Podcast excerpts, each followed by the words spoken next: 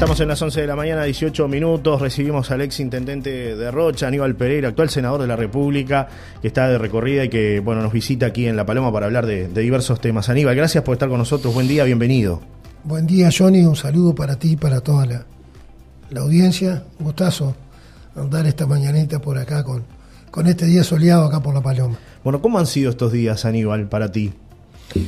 Y felizmente muy movido porque si estás quieto, hay que recorrer. Te aburre y, el ocio no es buen camino. Hay que andar, hay que escuchar, hay que estar donde en las diferentes realidades que vive la gente, porque no hay una sola realidad. En La Paloma hay una preocupación en una zona y a cinco kilómetros a los vecinos que viven en La Arachaña o en La Pedrera o en Santa Isabel o Punta Rubia tienen otra parecida pero con otros énfasis. Y la vida es así. y nosotros tenemos un departamento muy con mucha realidad, muy heterogéneo, este, con características cada pueblo este, que son diferentes. Tenemos la frontera, tenemos toda la costa oceánica, tenemos las ciudades del norte del departamento, con problemáticas que muchas veces, como te decía, no son las mismas. Y, y para tú tomar postura sobre cómo apuntalar esos procesos y trabajarlos, tienes que estar, tienes que meter mucha oreja, tienes que escuchar, este, porque esa es la manera de construir, ¿no? Este, tienes que asesorarte. Y, bueno, e, esa es la tarea que, entendemos de todos los días. Em, ¿Cómo venimos con el tema de candidaturas dentro del Frente Amplio a nivel departamental? ¿Vas a ser candidato a la Intendencia de Rocha en las próximas elecciones? El Frente Amplio comenzó un proceso de discusión de la propuesta programática hacia lo que es cronológicamente primero están las elecciones nacionales. Y esas son las elecciones que no solo desde el punto de vista cronológico, sino también desde el punto de vista de las realidades departamentales inciden mucho, ¿no? Este, ¿Cuál es el modelo de país que se va a priorizar? Por lo tanto, ahí es el primer esfuerzo. El programa lo estamos construyendo de esta manera que te decía recién. Por un lado, discutiendo en toda la estructura frente amplista, se comenzó ahora, para incorporar y a su vez también hablando con la sociedad organizada, con la gente, para ver si lo que estamos discutiendo como prioridad en el programa de alguna manera tiene sentido con las prioridades de la gente. Este programa va a tener esa solidez. Y a nivel departamental estamos planteando exactamente lo mismo. Eh, la definición de las candidaturas siempre es la definición de las fuerzas políticas, ¿verdad? El Frente Amplio en Rocha entiendo que está muy sólido, que tiene una propuesta de, una fuerza política que se ha venido este, fortaleciendo después de lo que fueron las elecciones internas del Frente Amplio, que cambiaron las direcciones nacional y departamentales. En lo departamental eh, asume como presidenta la compañera Flavia Coelho, se construyen comisiones de trabajo que están trabajando muy bien en todo el territorio departamental, en los diferentes énfasis que entendemos que son los prioritarios, y, después la fuerza política junto con la, con la gente definirá la mejor forma que el Frente Amplio le va a proponer a la gente. En el caso nuestro, nosotros como siempre vamos a estar con lo, que se define ahí, este, en esa instancia. ¿Te gustaría ser candidato? Si te lo pregunto, o no. El tema no es si te gusta o no. Siento a Rocha vivo este departamento. Y, las prioridades en, la, concreción de sueños y los esfuerzos este, es una prioridad. Después la vida determinará la construcción colectiva. Yo soy muy respetuoso de las construcciones colectivas, eh, porque el escuchar no es solo parar la oreja, es entender, es ponerte en el lugar de los demás, es aprender porque tú aprendes todos los días de los errores. ¿Quién no se equivoca? Y tener la voluntad de corregir esos errores y no cometerlos. Y ese es el desafío cotidiano, ¿verdad? Este, porque esa es la construcción más sólida siempre. Entonces, bueno, acá va a haber procesos que se tienen que, como todo, ir dando. Eh, son muy importantes las internas nacionales. El Frente tiene para lo nacional ya hoy instalado cuatro precandidaturas. Como siempre, el pueblo uruguayo va a ser el que va a definir, porque las internas son, no son obligatorias, pero son abiertas. y ahí se determinará este, la propuesta. Después en octubre están las elecciones nacionales, posteriormente, si no se llega al 50%, están las elecciones del, del balotage. Y ahí ya se empieza así a, definir claro. Lo que no quiere decir que vayas caminando por lo, como te decía, en el tema del programa vamos caminando trabajando los, temas nacionales y los temas departamentales en conjunto. ¿En qué tiene que corregir el Frente Amplio? Porque hablabas que es un momento de aprendizaje y a veces hay que, hay que corregir los errores del pasado. ¿En qué hay que corregir? Siempre hay que corregir cosas. No todo lo haces bien siempre. Porque cuando tú estás convencido que está todo bien, te transformas en soberbio. Eh, tú tienes que pelear por las razones en las cuales llegas a las decisiones. Nosotros en el periodo, en, realidad en los tres periodos de la Frente Amplio Rocha, hubo un, énfasis en, todas las decisiones, no tomarlas como si fuéramos los dueños de la, pelota, ¿no? lo que no la sabemos todo. Tú en cualquier obra, en cualquier decisión, tienes que tener un informe técnico, una proyección sólida, este, científica, para decir, bueno, esta obra se sostiene, se sostiene, esta acción se sostiene de otra manera. Pero hay otra pata que es fundamental, que la medida. Nosotros no hubo obra que no hiciéramos que primero no se la presentáramos a la sociedad. Y te puedo asegurar que en todas las obras hubo correcciones. En todas. Entonces, si hubo correcciones es porque la gente tiene algo para aportar. Hoy creo que esa es una gran diferencia el actual gobierno nacional y el actual gobierno departamental. No lo digo como una opinión mía, lo digo como un dato de la realidad. Ah, este, hay acciones que la gente se entera cuando empieza a hacerse eh, y las mismas este, muchas veces no comprenden, no, no, están, digamos, visualizadas o, elaboradas en función de todos estos aspectos. La, elaboración técnica, la escucha a los, a los, vecinos que le va a impactar la obra. Y eso es una forma de gobernar. El Frente Amplio, este, yo te voy a decir ahí uno, yo creo que un error. Nosotros, todas las obras que hicimos, el 80% de las obras fueron definidas juntos con la gente. Así, íbamos a un lugar, planteamos el trazo grueso y después la gente planteaba las diferentes prioridades y ahí llegábamos a propuestas concretas de acción. ¿no?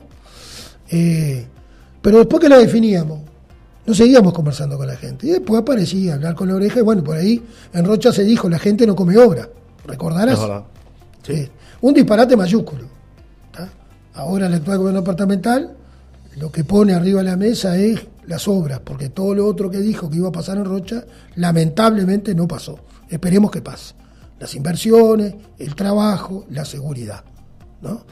Entonces, este, esas cuestiones siempre hay que revisarlas, siempre hay que estar en contacto con la gente, siempre hay que tener formas de, de entender que todo es dinámico. ¿no? Nos mandan algunos mensajes, la gente nos hace llegar este, bueno, consultas.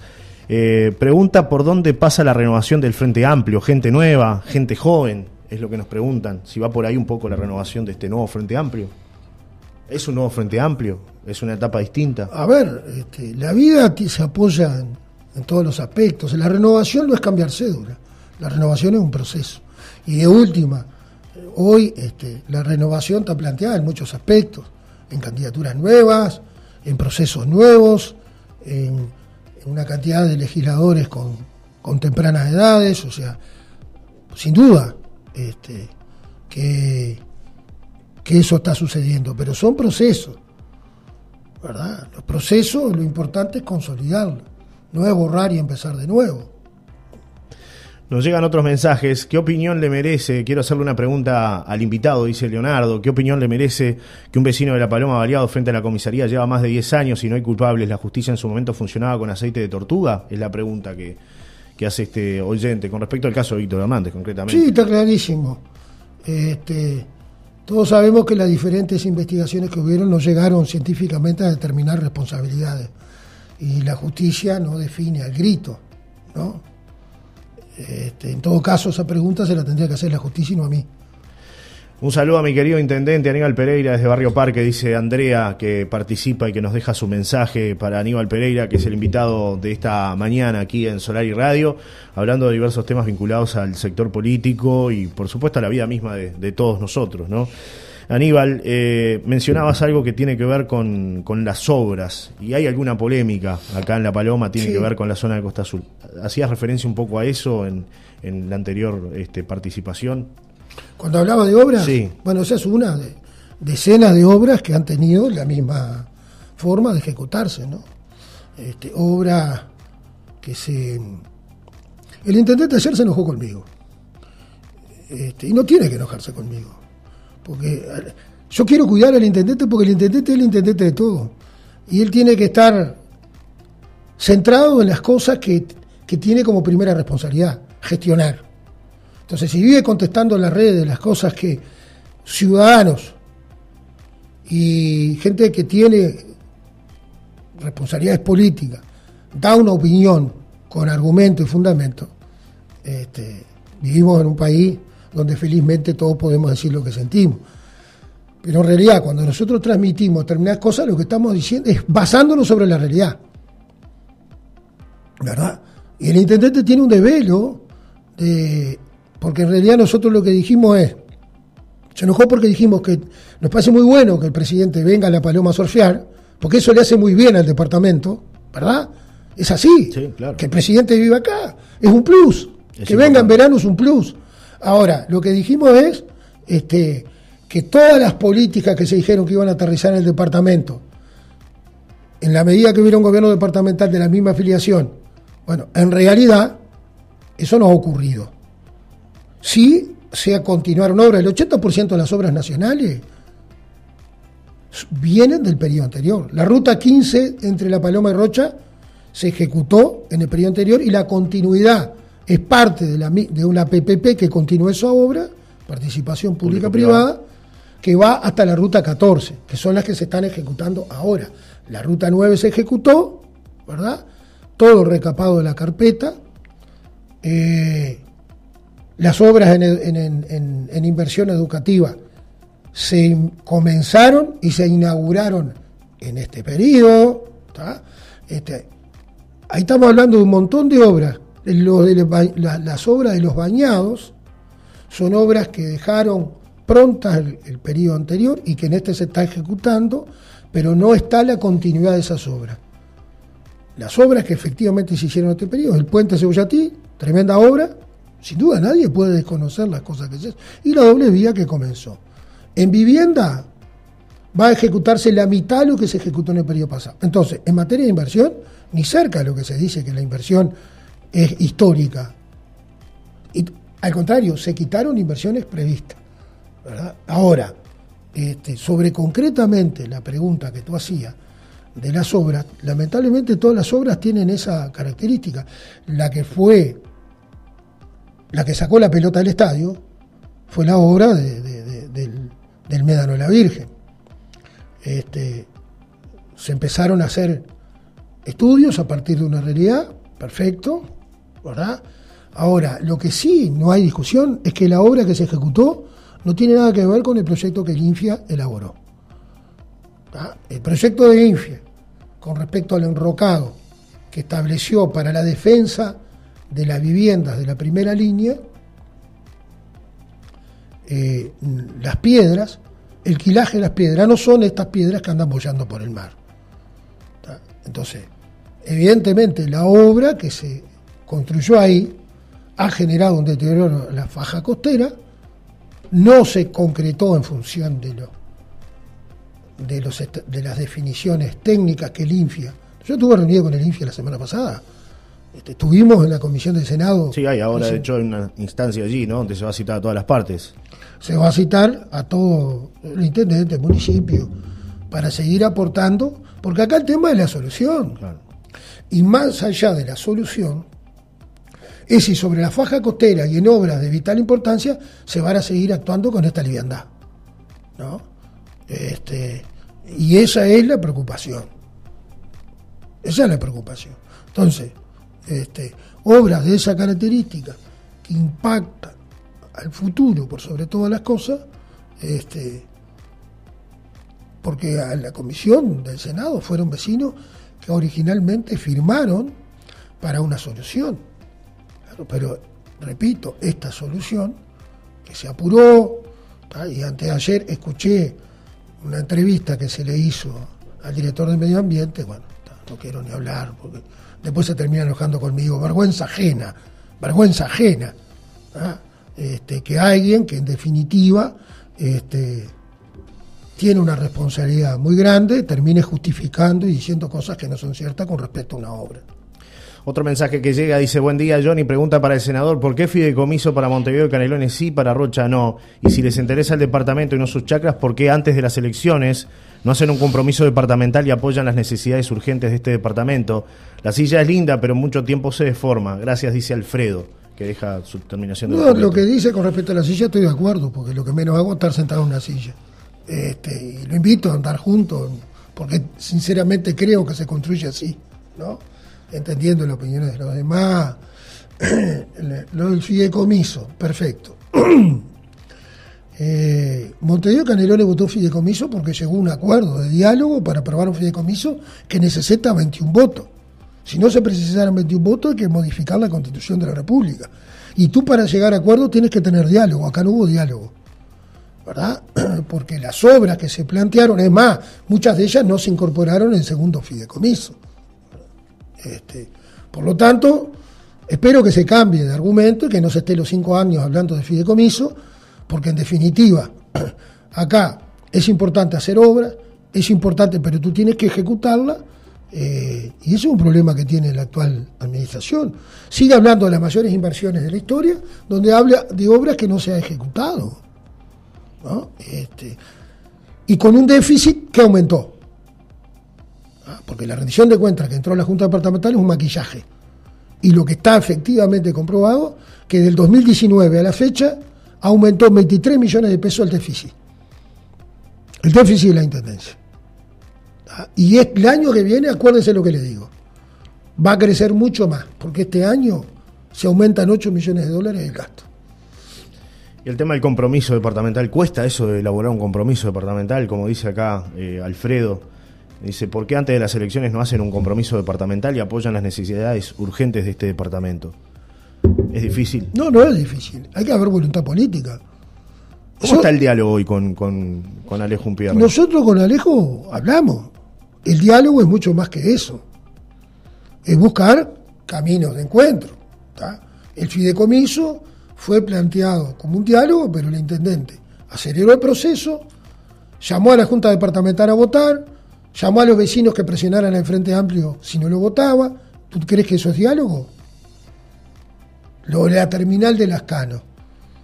El Frente Amplio hizo, presentó cuatro propuestas diferentes para la construcción de la terminal, con un costo sensiblemente menor a la propuesta final un terreno que en las Cano ninguno vale 250 mil dólares. Planteamos una comisión de trabajo para definir en 60 días la propuesta.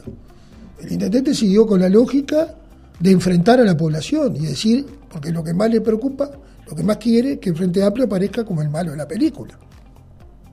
Nosotros ese camino no lo vamos a abonar, no estamos para la confrontación, le hemos pedido al intendente tres veces diálogo y no nos recibió. Entonces, ¿Qué más gestos de diálogo? Diálogo de temas puntuales, departamentales, ¿no? Tres veces. ¿Por qué cuesta traer inversiones a Rocha?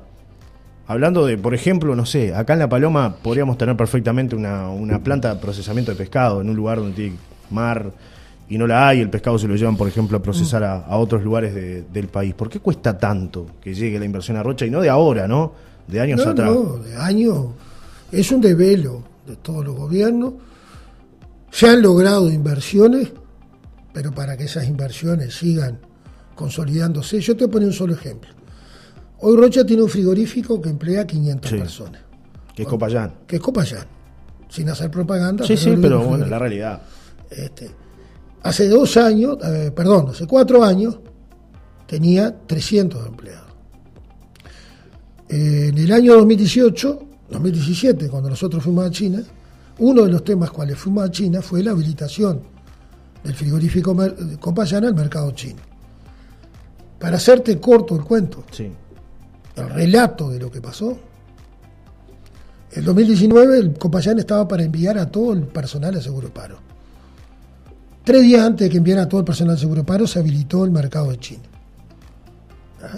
Que demoró cuatro o cinco años la habilitación sanitaria para poder, porque un mercado muy exigente.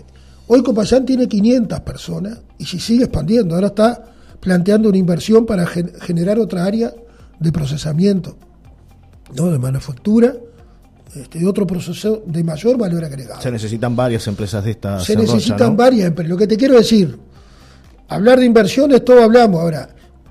Concretar, consolidar y hasta cuidar lo que hay es una tarea permanente, ¿no? Este, por eso te hago, este, si se hubiera cerrado Copayán, ¿cuál era la realidad de Rocha? Sí, varias familias sin trabajo. A mí me siguen diciendo, este, no, fui a China a pasear, que, de qué se sacó. Bueno, nosotros llevamos más de un tema a China. El otro era la pesca en la paloma. Sí. ¿Por qué no se concreta? No se pregunta al director de Medio Ambiente de la Intendencia de Rocha, que jugó en todas las canchas para bloquear ese, ese y lo logró. ¿Una sola persona? Sí, sí, lo logró y tenía fuerte... No, hubo otra gente, ¿no? El actual presidente también jugó, el actual presidente de la República también jugó públicamente para evitar esa inversión. Nosotros habíamos iniciado un proceso para consolidar que efectivamente hubo resistencia en la comunidad que no quería que vinieran empresas chinas, pero había una propuesta concreta de cinco barcos. Esa inversión se fue para Perú. Yo tengo la carta cuando se van. Este, y ahora inversores locales es eh, inviable. digo el actual director de Medio Ambiente porque fue que salió en el diario El País diciendo cualquier disparate. Hay que hacerse cargo de las cosas. ¿eh? Ahora, con, empresas locales uruguayas, es, inviable? Digo por, por, lo que pasa con la pesca artesanal, cada vez que hay zafra, que vienen camiones de otros lados a llevarse la pesca. ¿Es inviable, es difícil, Aníbal? ¿No hay condiciones? Acá el proceso que hay que consolidar es, nosotros hemos iniciado un diálogo con la Administración Nacional de Puerto para generar logística que le generara a las empresas, a, los barcos, este, posibilidades, porque claro, es mucho más tentador Montevideo, por la mayor cantidad de servicios, la cercanía, todo eso, y nosotros empezamos a articular. Pero uno piensa inclusive hasta en la pesca artesanal, ni siquiera en, barcos de altura, ¿no? Que son los que están trabajando acá todo el año. A eso me refiero. Es tan difícil generar las condiciones como para decir, bueno, viene alguien, abre una planta de procesamiento de pescado a nivel local, le da trabajo, no sé, 10, 20, 30 personas que se dediquen al fileteo. Siempre el tema es el mercado, ¿verdad? Y la consolidación de la cadena de ese proceso, de ese mercado, ¿no? Este, y ahí hay un aspecto que yo entiendo que los gobiernos lo que más tiene que contribuir en ese sentido es en la certeza y en la estabilidad del gobierno.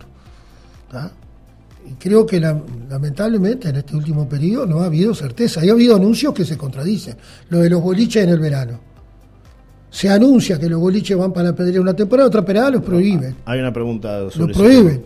Entonces, eso que el gobierno tiene que mantener una línea de acción porque si no el que viene a invertir después te termina haciendo un juicio. Sobre ese tema, dice una vecina, buenos días Johnny Audiencia, saludos para Aníbal, preguntarle si en caso de ganar él, ¿qué pasaría con los bailes acá y con los vendedores ambulantes que cada vez se hace más difícil trabajar con las trabas que te ponen? Dice Rosa que nos hace llegar su mensaje. Sin duda que la movida joven, o sea, un departamento turístico no se puede poner exquisito, decir quiero este y este no lo quiero. Si este tiene perfume francés entra y si este otro tiene olor a pata no entra. O sea, el turismo en el mundo se mueve generando que todas las, digamos, las actividades turísticas se promuevan en un marco de convivencia, obviamente. Nos dimos el lujo de, de eliminar el Carnaval de la Pedrera, el único atractivo internacional que tenía el departamento, de convocatoria internacional, que había que tener cuidado, sí, sí. ¿Tú has visto la fiesta de Chupinazo no, no la he visto. Bueno, anda algún día ya.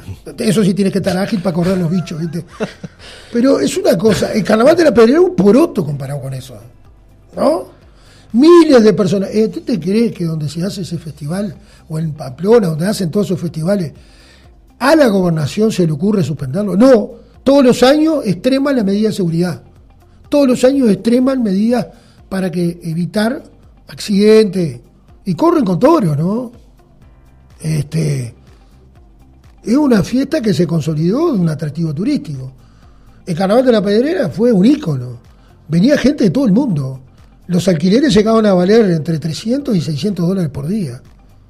¿Cuántos salieron la temporada pasada los alquileres? Entonces, si no consolidamos fuertemente una agenda, un trabajo conjunto con, con la corporación, sin duda que la movida joven tiene que estar, sin duda que los boliches tienen que estar. Otros mensajes que llegan, este dice, tenemos tres representantes, dos senadores y diputados, ¿cuáles son las propuestas de mejoras para el departamento? Dice Hugo. Y otro mensaje, totalmente de acuerdo con Aníbal, lamentable las horas sobre la playa, pan para hoy, hambre para mañana. Pregunto sobre el tema de la inversión en el hipódromo de Rocha. ¿Le pertenece a Maroñas o a la Intendencia? Pregunta Andrea. No tengo bien claro, creo que hay una inversión que Maroña habría anunciado este, la, reconversión del hipódromo la empezamos nosotros en el periodo pasado, ahora hay obras que se le están incorporando muy importantes y aparentemente entraría dentro del, de, digamos, la grilla de Maroña.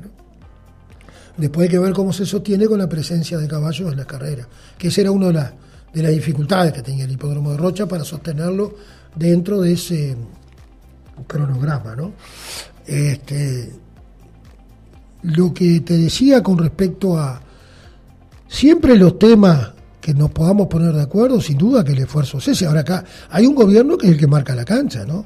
Fíjese que hoy el gobierno, la rendición de cuentas, no sabe lo que va a hacer porque los propios integrantes de la coalición están tratando de marcarse, ¿no? O sea, este, el esfuerzo de juntarnos siempre está. Ahora, hay una línea que es la que marca el gobierno. Nosotros eh, hemos planteado, por ejemplo, cosas que podemos estar de acuerdo, que se concreten inversiones que estaban previstas y se suspendieron, bueno, claro, el gobierno dice no, no hay más recursos y, y es la línea que va a primar. ¿Y cuáles son esas propuestas de mejoras para el departamento que, pregunta Hugo? Eh, por parte de los tres representantes. ¿Hay algunas propuestas en tu caso, Aníbal? ¿Qué, has propuesto para, mejorar? Nosotros la semana pasada planteamos dos temas. Hablando de propuestas concretas vinculadas con el departamento en el Senado. Uno, las obras destinadas, ya planificadas hace unos cuantos años, este, el proyecto variable 2001 de regulación hídrica, que hoy con las dificultades que están planteadas con respecto al cambio climático, se hace más urgente y más necesario la, la secuencia de ese plan. Las únicas ejecuciones de planes de obra, ¿cuál es el plan de regulación hídrica? Es evitar que el agua dulce que sale de la desecación de los bañados de Rocha, de Canal 1, 2 y Canal Andrione hacia el Océano Atlántico, se redireccionen en obras que lo que hace es canalizar esas aguas por las vertientes naturales, los diferentes arroyos que vuelcan hacia la Laguna Merina y el río Cebollatí. Hablando en términos generales, para quien esas obras se comenzaron, se continuaron, el actual gobierno está ejecutando una obra muy importante, pero era la que yo hacía referencia hace un rato, que es una obra que quedó planificada, licitada y adjudicada por el gobierno anterior por 400 millones, casi 400 millones de pesos. No está por este gobierno previsto ni la decisión política ni presupuestal de que siga en este gobierno quien viene, sobre todo con lo que está planteado la preservación del agua dulce. Y en este caso, ambientalmente, sigue siendo un disparate que el agua dulce salga hacia el Océano Atlántico. No irá toda el agua dulce, pero sí el porcentaje mayor con esta obra va. Esa, esa obra este departamento la precisa. Lo otro que nosotros le planteamos al gobierno, ante un nuevo anuncio del Hotel 5 Estrellas, pues las inversiones no son anuncios. Este, acá desembarcó el gobierno el 15 de septiembre del 2020, todos los rechenses quedamos muy embalados y muy convencidos que ese proceso se iba a dar, y lo que ha habido son anuncios cada tres meses. Y aparece alguno vestido de inversor, hace un anuncio y se va y punto. ¿no? Ahora el anuncio que se hace. Ahora es algo que se repite en Rocha, ¿no? Hace años venimos hablando de cinco estrellas, ¿no? Sí, claro. Se anuncia. En el año 2004 se adjudicó. En el 2005, la vez que adjudicó el permiso. No aparecieron los inversores. Ahora la pandemia generó un cambio estructural en el turismo mundial. Hoy los cinco estrellas de Uruguay están, ¿no? Está patinando en el barro, ¿no? Está complicadísimo. Pero lo, vemos acá, ¿no? Con la cantidad de camas que hay en La Paloma y lo vemos los establecimientos ahí hicimos dos, dos planteos que directamente impactan los sectores turísticos. Uno, que seguía claramente con el proceso de inversión, sobre todo la venta del terreno de la Guada. El presidente ahora acaba de firmar una resolución que pone a la venta ese terreno, eso tiene, necesita aprobación parlamentaria, y bueno, el Parlamento tiene que saber esa inversión qué va a hacer. Porque si se pone, porque ahora va a ser hotel, cuál va a ser el desarrollo, esas 15 hectáreas, más o menos, están previstas hoy como reserva portuaria. Todo eso hay que ver a la hora que se venda la tierra si se va a vender y si efectivamente va a terminar una inversión. Y lo otro, entendemos que el gobierno tiene que hacer un esfuerzo en un plan de, emergencia de sostenimiento del turismo, eh, con un financiamiento similar al que tiene el plan de emergencia agropecuario. Hoy el sector turístico sigue siendo el sector con mayor dificultad. Entonces, no va a haber para la próxima temporada. Ahora Argentina, el, dólar blue está a 680. ¿Qué argentino va a venir acá? Muy difícil. Entonces, si tú no generas un paquete, ¿no? En que implique exoneraciones, incentivos, para que turismo le salga más barato venir a la, a la costa oceánica, para que pueda hacer turismo interno, tiene que haber, digamos, recursos que sean tanto por la exoneración de los impuestos u otro tipo de incentivo que permita cierto atractivo. ¿Cómo sostiene al sector turístico de toda la costa de Rocha en particular, que son emprendimientos pequeños y medianos, con esta dificultad? O sea, es una agonía. Tiene que haber centralidad en esas decisiones. Este, y no estamos planteando nada que sea descabellado, porque esto se hace en otros sectores de la economía. El sector agropecuario tiene un fondo de emergencia. Hoy tiene que haber un fondo que tiene que ser de sostenimiento del sector turístico, que mientras sigan estos coletazos post pandemia, post situación de diferencia cambiaria con la región, por lo menos esas empresas se sostengan y haya una fluidez de turismo determine que eso no se decaiga. ¿no? Porque después que se cierre una empresa, es muy difícil que vuelva. Bueno, varios hoteles en venta acá en La Paloma. ¿eh? Exactamente. Cabo Santa María, hoteles históricos de La Paloma, otros que se han reconvertido. Este mensaje que llega dice, quería preguntarle al senador cómo van las eh, obras para el puente de la laguna eh, de Rocha. ¿Se hace o no se hace? Eh, bueno, obras no hay todavía, ¿no? Pero seguramente tiene que ver con que si hay chance o no hay chance de poder concretar un puente allí en, la laguna de Rocha. ¿Hay discusión sobre ese tema, Aníbal, después de, tantos años? Bueno, yo creo que después de todas las discusiones que hemos tenido, recordemos lo que fue la discusión del puente de la laguna. Sí, puente circular. ¿Ah? Este, que ahí, claramente en esas discusiones tuve la coherencia de los planteos. ¿no? Nosotros mantuvimos el mismo planteo con respecto al tema del puente de la Laguna Garzón que sobre el río Cebollatí. Ponernos a discutirnos contra un puente, lo que tenemos que discutir es los impactos que cualquier obra puede generar al ambiente, que allí está. Eh, lo de la Laguna Rocha tiene otras características que la construcción de un puente ahí lo hace más dificultoso. Y por lo tanto, ambientalmente hay que tener otras previsiones que no son las mismas que el puente de Garzón. Que el puente de Garzón, por las características de la laguna. Acá es una zona protegida, que primero Hay una cantidad de esas cuestiones. Bueno, primero tendría, repito, en este caso la definición de la posible intervención tiene que haber por parte del gobierno, de los ministerios correspondientes, estudios y acciones que determinen cuáles pueden ser las formas de conexión de esas dos partes de la laguna. Buen día, Johnny. Pregunto a Pereira, ¿por qué tanto silencio del Frente Amplio? Es una mancha, que no se olviden, dice Omar, que manda su mensaje. No sé a qué se refiere Omar. No sé qué silencio. Porque algo estamos acostumbrados a darle la cara y en todas las circunstancias, en la verde y en la madura. Capaz que faltó algo en la redacción del, mensaje. Hola, ¿qué inversores van a gastar su dinero en un lugar con mentes cerradas y complican por todo, funden su propia vida? No se puede confiar, dice Ana María. Otro mensaje que llega, buenos días, saludos a todos. Ya estamos aburridos en esta zona, mucha burocracia, dice José, que también participa y que deja su mensaje, Aníbal. Todas las opiniones son absolutamente respetables, porque esa es la base de cualquier construcción democrática de una sociedad, que entendemos que es el serno, ¿no? que es lo que tenemos que cuidar, cuidar siempre. ¿no? Este, las inversiones no caen en paracaídas, las inversiones son procesos.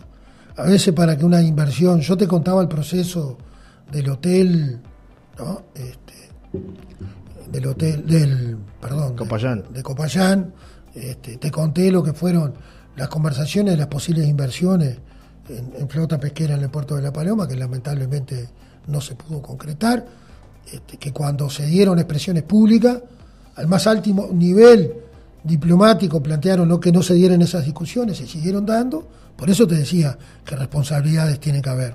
Y bueno, y rompió la, posibilidad del negocio sin avanzar en los procesos de, digamos, de consolidación y se fueron por otro lado.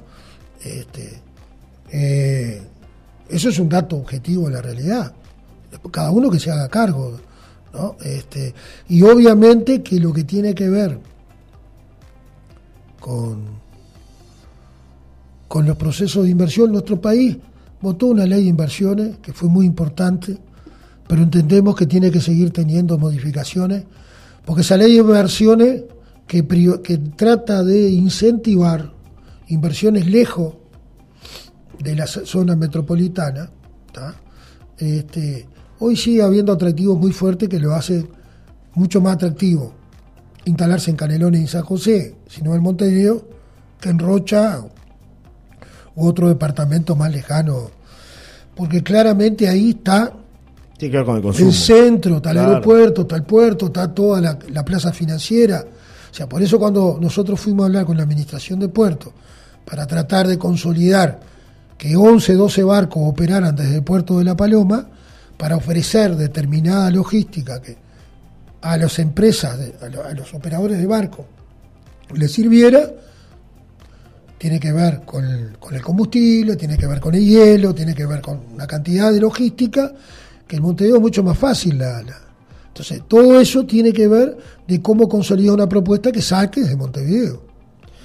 ¿No hay posibilidades de hacer algo para el turismo con las manos locales que hay, de artesanos y restaurantes, algo así como un shopping? Porque solo tenemos para ofrecer las playas y en un día feo la gente no tiene nada que hacer, mm, este, plantea Inés por ahí. Y otro mensaje que dice... Se va para Chuy la gente. Claro, pero no, no, hay opción local en La Paloma. Claro, el tema es que cualquier, cualquier inversión comercial tiene que ver con, el, y la rentabilidad. Con, la rentabilidad del negocio. Claro. O sea, todos queremos ver un shopping como los que vemos en Montevideo, en Paysandú, en Rivera, pero los que hacen la inversión del shopping ven qué locales se instalan ahí y qué rentabilidad, rentabilidad qué, qué, devolución tienen. O sea, va más allá de. Nadie va a arriesgar, va a, arriesgar a, invertir en, una eh, estructura enorme para no desquitarla. Y la inversión pública tiene que estar en logística, tiene que estar en servicio para posibilitar de alguna manera también que ese tipo de inversiones, cuando estén las condiciones, se concreten. Un mensaje que llega, dice, hola, buenos días, yo me pregunto, dice proceso, pero tengo 37 años, eh, soy de acá, volví hace casi cuatro años después de estar 13 años en Maldonado, pero la paloma sigue igual y ninguno lo ha cambiado. ¿Cuál es la excusa o la verdad? Dice Jonathan, que pregunta sobre este tema. Bueno, los cambios se pueden dar de muchas maneras. La paloma ha tenido un cambio, primero en su propia composición. Hoy en La Paloma, después del censo, vamos a saber cuántas personas viven, viven en forma permanente. No es La Paloma de hace 20 años que tenía 3.000 habitantes, ¿no? 4.000 habitantes. Cambió, sí. Ni cuando Arriba de los 10.000. Bueno, todo indica que va por ahí. Eso te genera un cambio muy fuerte que obliga que la, que la inversión en servicios, sobre todo, se multiplique. ¿no? cambios han habido que no vayan a la velocidad de ese crecimiento, estamos de acuerdo, como en toda la costa de Rocha, ¿verdad? Pero ahí está lo que te decía de cómo se generan, porque todo tú la paloma, este, si yo te, doy el número de la cantidad de calles asfaltadas que no son las ideales, pero se multiplicó en los últimos 15 años por 5, por 6. Eh, la iluminación, ni hablar. Hoy el municipio de La Paloma tiene más luminaria que la capital departamental. Este, todo eso lo podemos ir viendo en, cuestiones específicas, que se necesita todo lo que tiene que ver con infraestructura, con mejor infraestructura, sin duda que sí, sin duda que sí. El mensaje anterior de Omar se refería, terminando mi mensaje, eh, era evidente que faltaba algo, me refería al caso de Víctor Hernández. Es una mancha muy grande. ¿Por qué tanto silencio? Para el Frente Amplio no hay ninguna mancha porque desde el Ejecutivo se hizo todos los procesos para investigar. Todos lo saben, el que lo escribe también. Otro mensaje que llega dice buenos días. Un Por eso digo que es la justicia la que determina. Si tú no determinas pruebas objetivas para culpabilizar a alguien, este, hay que sacarlo esto del tinte de la manija política que se le quiere dar, ¿no? Hay clarísimo con este tema una intencionalidad. Buenos días, un saludo para Aníbal, un placer escucharlo, dice Leticia. Ya cerrando prácticamente el, espacio con Aníbal Pereira que nos visita hoy aquí en una nueva mañana en Solar y Radio. Eh, yo le pregunto, Comero está quedando chico para lo que es hoy La Paloma, eso hace casi 19 años no lo reforman. Y claro, y punto suspensivo que es Comero, pero son otros también este, lugares que no... Que es lo que estaba diciendo recién, ¿verdad? Sin duda que queda chico un, montón de, servicios que están en el municipio, de propuestas institucionales, públicas y también privadas, que este, tienen que reacondicionar su infraestructura en función de la característica que tiene la Paloma. Esto pasa también en la Barra de Chuy, pasa en Punta del Diablo, y Punta del Diablo y Barra de Chuy con otras dificultades que la Paloma, diferentes a las que pueda tener la Paloma. Sin duda que el tema del saneamiento, es otro tema no, pasa acá. central. Tenemos las aguas en las playas, ¿no? el presidente de la República el otro día cuando tuvimos una conversación con él por el tema de la crisis hídrica me dijo que se iba a comenzar en la parte de la Paloma Vieja, bueno, una obra muy importante. No llega a lo que se dijo de, saneamiento en toda la costa, pero por algún lado hay que comenzar. Hay que empezar. Exacto. Va por ahí. Eh, va por ahí. Pero es un proceso, no es de un día para el otro. No es de un día para el otro, porque es fácil hablar, pero después las concreciones Ah, mire lo que le está pasando al actual gobierno departamental, que anunciaba todo como un trámite y claro, la vida tiene eso. Este, dificultades que siempre las tienes que resolver. Ahora, la diferencia es que las tienes que resolver, nosotros estamos convencidos junto con la gente. Lo que está pasando con el municipio de La Paloma por parte del gobierno departamental es un sinsentido. Sinceramente es un sinsentido. ¿Y qué está pasando para contarle a la gente? Un bloqueo permanente, un ahogamiento permanente desde el punto de vista de los recursos, desde el punto de vista del accionar concreto, de no cumplir, los compromisos de gestión, ni desde el balastro, ni de nada. Este, no respetar la autoridad elegida por la gente en el municipio. Naide es más que Naide. Y todos dependemos de la gente. Cuando hay un gobierno, pero no solo con La Paloma, es con los cuatro municipios. Pero en el caso de La Paloma, una adversión mayor porque no pertenece a la misma que el intendente ya más de una vez haya salido a decir que en la próxima elección va a ganar en La Paloma, sinceramente es, decir algo que está lejos de la responsabilidad que tiene que tener un gobernante. Se tiene que desvivir por los problemas que tienen los vecinos, tanto los que lo votaron a él como los que no lo votaron a él, porque eso es un gobernante. Entonces, permanentemente estar desvelado para ver cómo bloquear el accionar del municipio, que tiene un presupuesto que no llega a 20 millones de pesos. La otra vez quedó al desnudo cuando se concretó la tercerización del servicio de recolección de residuos por parte de una empresa privada, donde en cuatro meses de pago de los servicios de la Paloma es el total del presupuesto por todo concepto para el municipio de La Paloma. Tarea que ya realizaba el municipio. Y en términos generales, de buena manera. ¿no? Siempre en gestión ambiental, tú tienes que tener inversión y mejora. Porque es como en tu casa. Si tiene una gotera y no la arregla, se te pudre el techo.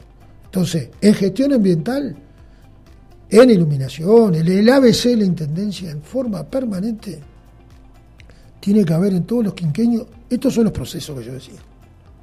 Inversión.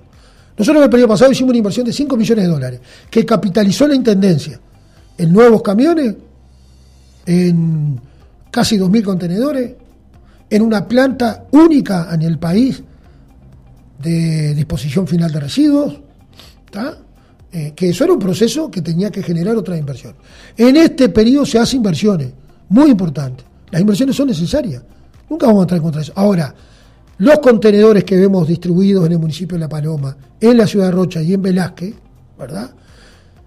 Igual que los camiones, es un servicio. La Intendencia paga un alquiler. Y es más o menos la misma plata de capitalización que tuvo en gestión ambiental el periodo pasado. triplica el costo que tiene la Intendencia en materia de recolección de residuos. Y el, y el municipio de La Paloma plantea que lo ya se estaba haciendo y bien, ¿por qué se triplica el costo y no se le da los recursos al municipio para mejorar los servicios? Aníbal, gracias por estar con nosotros en esta mañana. ¿eh? No, muchísimas gracias a ustedes. Un saludo para ti y agradecer a cada oyente que, envió su, opinión, que envió su, su pregunta, este, porque entiendo que, bueno, esa es la manera de caminar, ¿no? Entendiéndonos y escuchándonos. Un saludo. Hasta un próximo encuentro. Esta entrevista la pueden volver a escuchar en nuestra página web solariradio.com. Cerramos este espacio, ya regresamos con otros temas aquí a una nueva mañana.